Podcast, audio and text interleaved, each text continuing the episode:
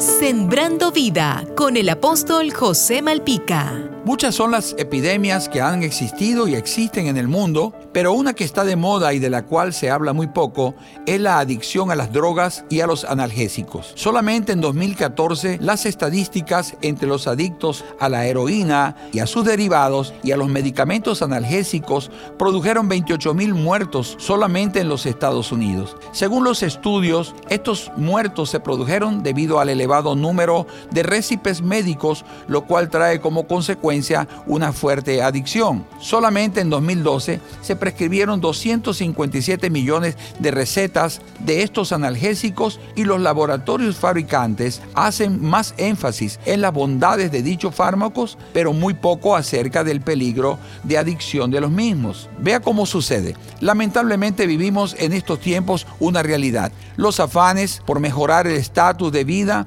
las personas viven ansiosas, sufren de insomnio, de estrés, la depresión y la bipolaridad se hacen presente. Esto les lleva a la consulta médica. Ahora, cuando las personas se vuelven adictas a estos fármacos, los médicos no les prescriben más. Entonces van a la calle y es allí donde consiguen mezclas terribles, como en el caso de la heroína mezclada con productos chinos que la hacen 100 veces más poderosa que la morfina, la cual destruyéndolos. No es que estemos en contra de los médicos, al contrario, damos gracias a Dios por ellos, pero ¿cuántos problemas se evitarían las personas si aprendieran a vivir la vida abundante que Dios promete a los que le aman? La relación íntima con Jesús te hace libre de vivir atado a estos medicamentos. Recibe a Jesús como el Señor y el Salvador de tu vida. Jesús te dice, no te dejaré ni te desampararé.